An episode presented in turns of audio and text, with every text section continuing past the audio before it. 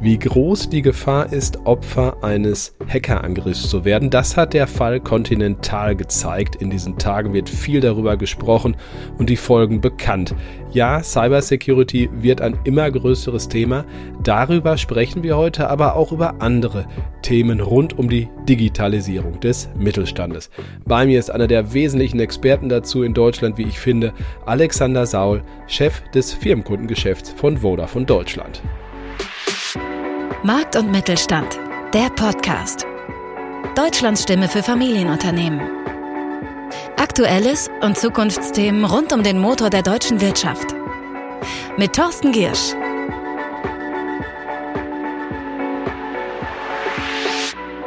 Wir starten mit dem Gespräch in ungefähr drei Minuten. So lange gibt es das Wichtigste der Woche aus Sicht des Mittelstandes. Darüber wurde gestritten. Das Bürgergeld muss in den Vermittlungsausschuss. Der Bundesrat war dagegen, vor allem die CDU-Länder.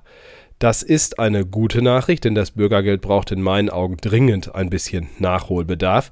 Ich fürchte aber, der Kernpunkt der Kritik, den viele am Bürgergeld haben, wird dabei nicht behoben, nämlich, dass es allzu leicht gemacht wird, denen, die nicht arbeiten wollen und auch sich nicht weiterbilden lassen wollen, es eben auch nicht zu tun. Der Anreiz, in den Job zurückzukehren, ist aber dringend nötig in Zeiten von Arbeiter- und Fachkräftemangel.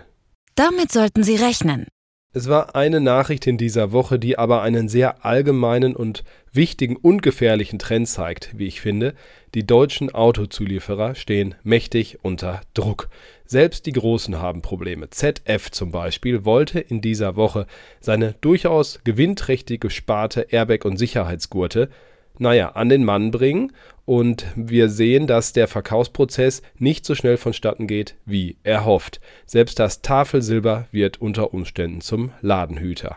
Das ist ein Problem, aber noch ein Luxusproblem im Vergleich zu dem, was viele kleinere Zulieferer haben, denn die stehen wirklich vor der Pleite oder sind sogar schon drüber hinaus. Hier gilt es gerade für die Hersteller wirklich zu schauen, welchen Zulieferern man welche Preisdiktate noch zumuten kann. Das könnte Sie irritieren. Aus dem Ressort, dass ich das noch erleben darf. Robert Habeck, ein Grüner, setzt sich vehement für den Freihandel ein. Auf der Asien-Pazifik-Konferenz war es in diesen Tagen so, aber auch an anderer Stelle gut, dass unser Wirtschaftsminister das tut. Und es ist auch sinnvoll darüber nachzudenken, wie streng die Kriterien an die Länder sein müssen, mit denen man zusammenarbeitet, im Hinblick auf, ich zitiere, unsere wertebasierte Außenpolitik. Denn wenn man es wirklich konsequent durchzieht, bleiben nicht viele übrig. Und vor allem nicht genug, um damit richtig Geschäft zu machen. Das sollten Sie wissen. Einige von uns freuen sich auf die Fußball-Weltmeisterschaft ein paar wenige geben es sogar zu, andere sagen, ich boykottiere das. Alles in Ordnung. Wir fragen uns nur, was machen denn die großen Sponsoren? Zum Beispiel Adidas als einer der verbliebenen, naja, westlichen Konzerne die noch der FIFA die Treue halten, wenn man das so sagen darf. Schwierige Lage in der Haut von den Kommunikations- und Marketingkollegen möchte ich da nicht stecken, aber auch das ZDF und die ARD kriegen mächtig Kritik um die Ohren gehauen. Scheinheilig seien sie, Doppelmoral wird das auch genannt. Sie haben natürlich für sehr viel Geld Rechte eingekauft, ohne irgendwelche Bedingungen an die Austragungsorte zu stellen. Und um ehrlich zu sein, wusste man auch damals schon, dass Korruption bei der FIFA ein Thema ist. Nun kritisieren die Redakteure zu Recht natürlich stark und intensiv, so ziemlich alle außer sich selbst. Und die WM nach Katar zu vergeben sei ein Fehler gewesen, sagen prominente Sportredakteure. Hinfahren tun sie trotzdem. Deutschland fürchtet seine Deindustrialisierung. Mit meinem heutigen Gast spreche ich darüber, inwiefern Technologie die Lösung sein kann und was es dafür braucht.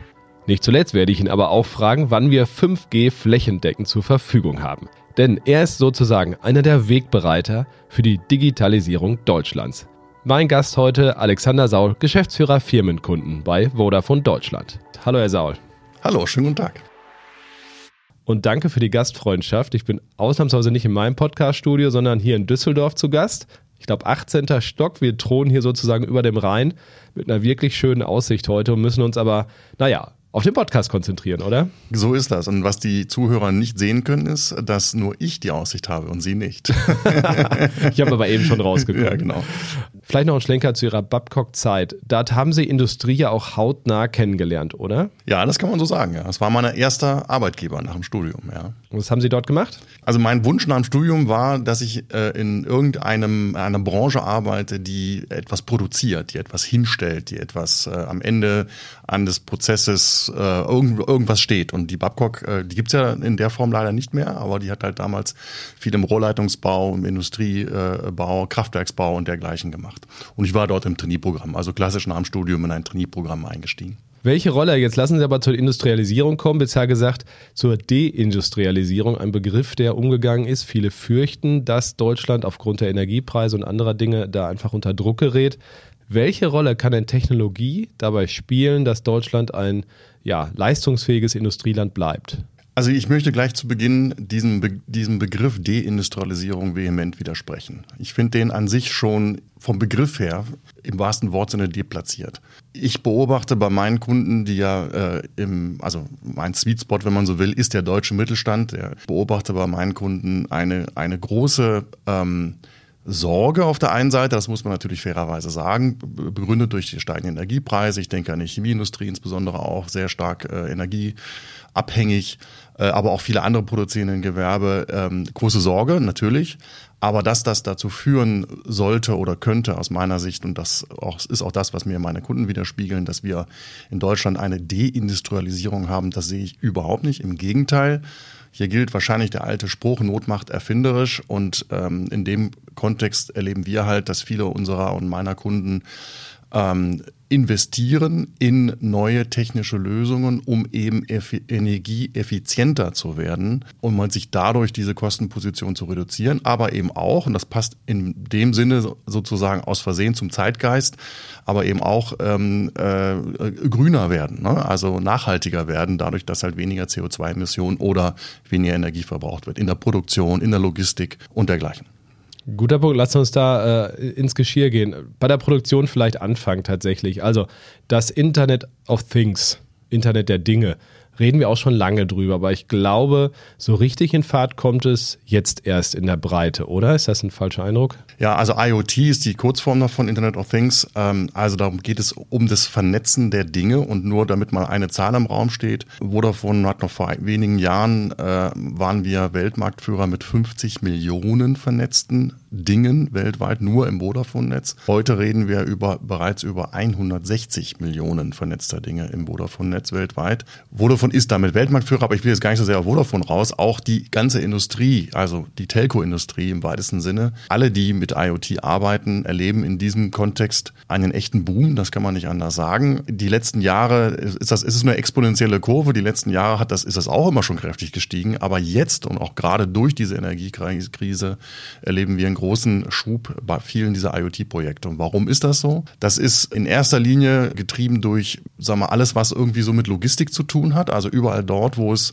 um, zur, um die Optimierung von, äh, von Fahrtwegen, äh, Optimierung von Wegen auf Werbs Firmengeländen, Werksgeländen geht, äh, natürlich auch alles, was äh, Auslieferungsservices und so weiter. Also da kann man sich, die, die Anzahl der Beispiele ist, äh, ist nahezu endlos, aber natürlich auch überall da, wo es darum geht, Auslesen von Sensor Daten, Auslesen von Betriebszuständen bei, bei Maschinen, die Werksgeländen stehen und wo muss, muss jetzt keiner mehr hingehen und irgendwas manuell ablesen und all diese Sachen.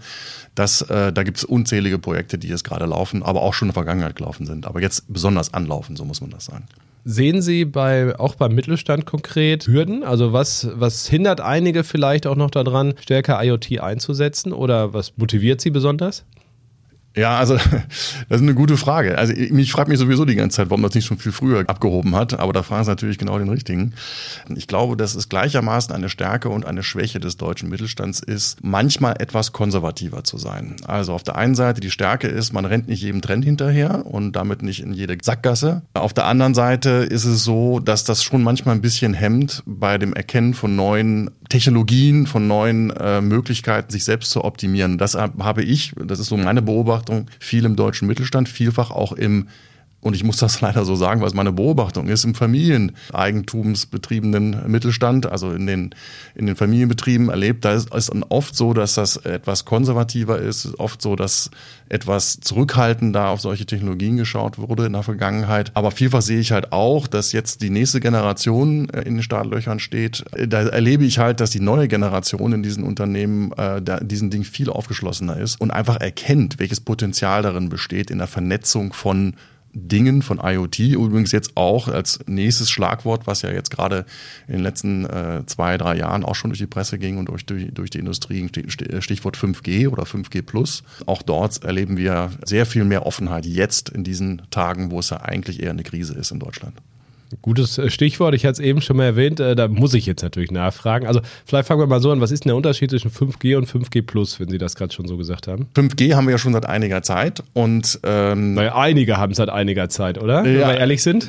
Naja, ich, ich mal rede ja, wir habe ich jetzt die Telco-Industrie gemacht. Ah, okay, ja, ne? Also das meinte ich, äh, vielen Dank für die Nachfrage, ich wollte es nur präzisieren, genau. Also die Industrie hat das schon seit einiger Zeit, so muss man das sagen.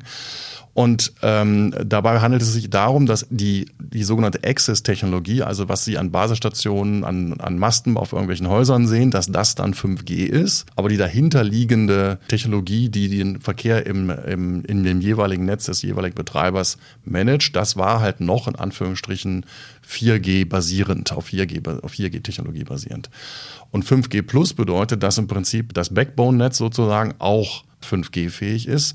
Und der große Unterschied ist halt der, dass sie jetzt mit diesem 5G Plus, damit sind sie in der Lage, Slicing, also bestimmte SLAs, also Service Level, äh, individuell für einen Kunden beispielsweise sicherzustellen, damit zum Beispiel Ping-Zeiten oder Bandbreiten oder dergleichen, die man individuell für eine Anwendung braucht, ganz individuell eingestellt und zugesichert werden können.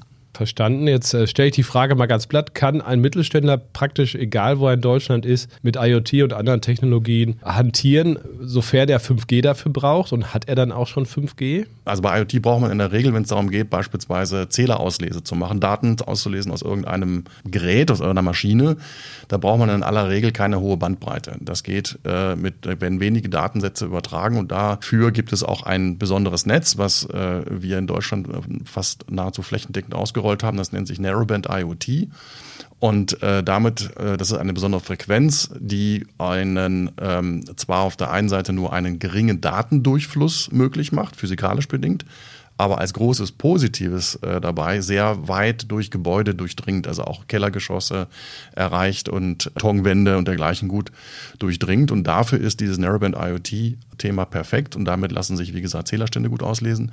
Und 5G kann, also das kann jeder machen, jeder mittelständische Kunde. Und 5G Plus kann auch jeder mittelständische Kunde machen. Wir würden dann ein sogenanntes MPN, MPN Entschuldigung, Mobile Private Network, auf dem jeweiligen Firmengelände installieren können. Und dann kann jeder Geschäftskunde auf seinem Gelände ein 5G-Netz haben mit den dazugehörigen äh, Vorteilen und SLAs, was Bandbreite und äh, Pingzeiten angeht.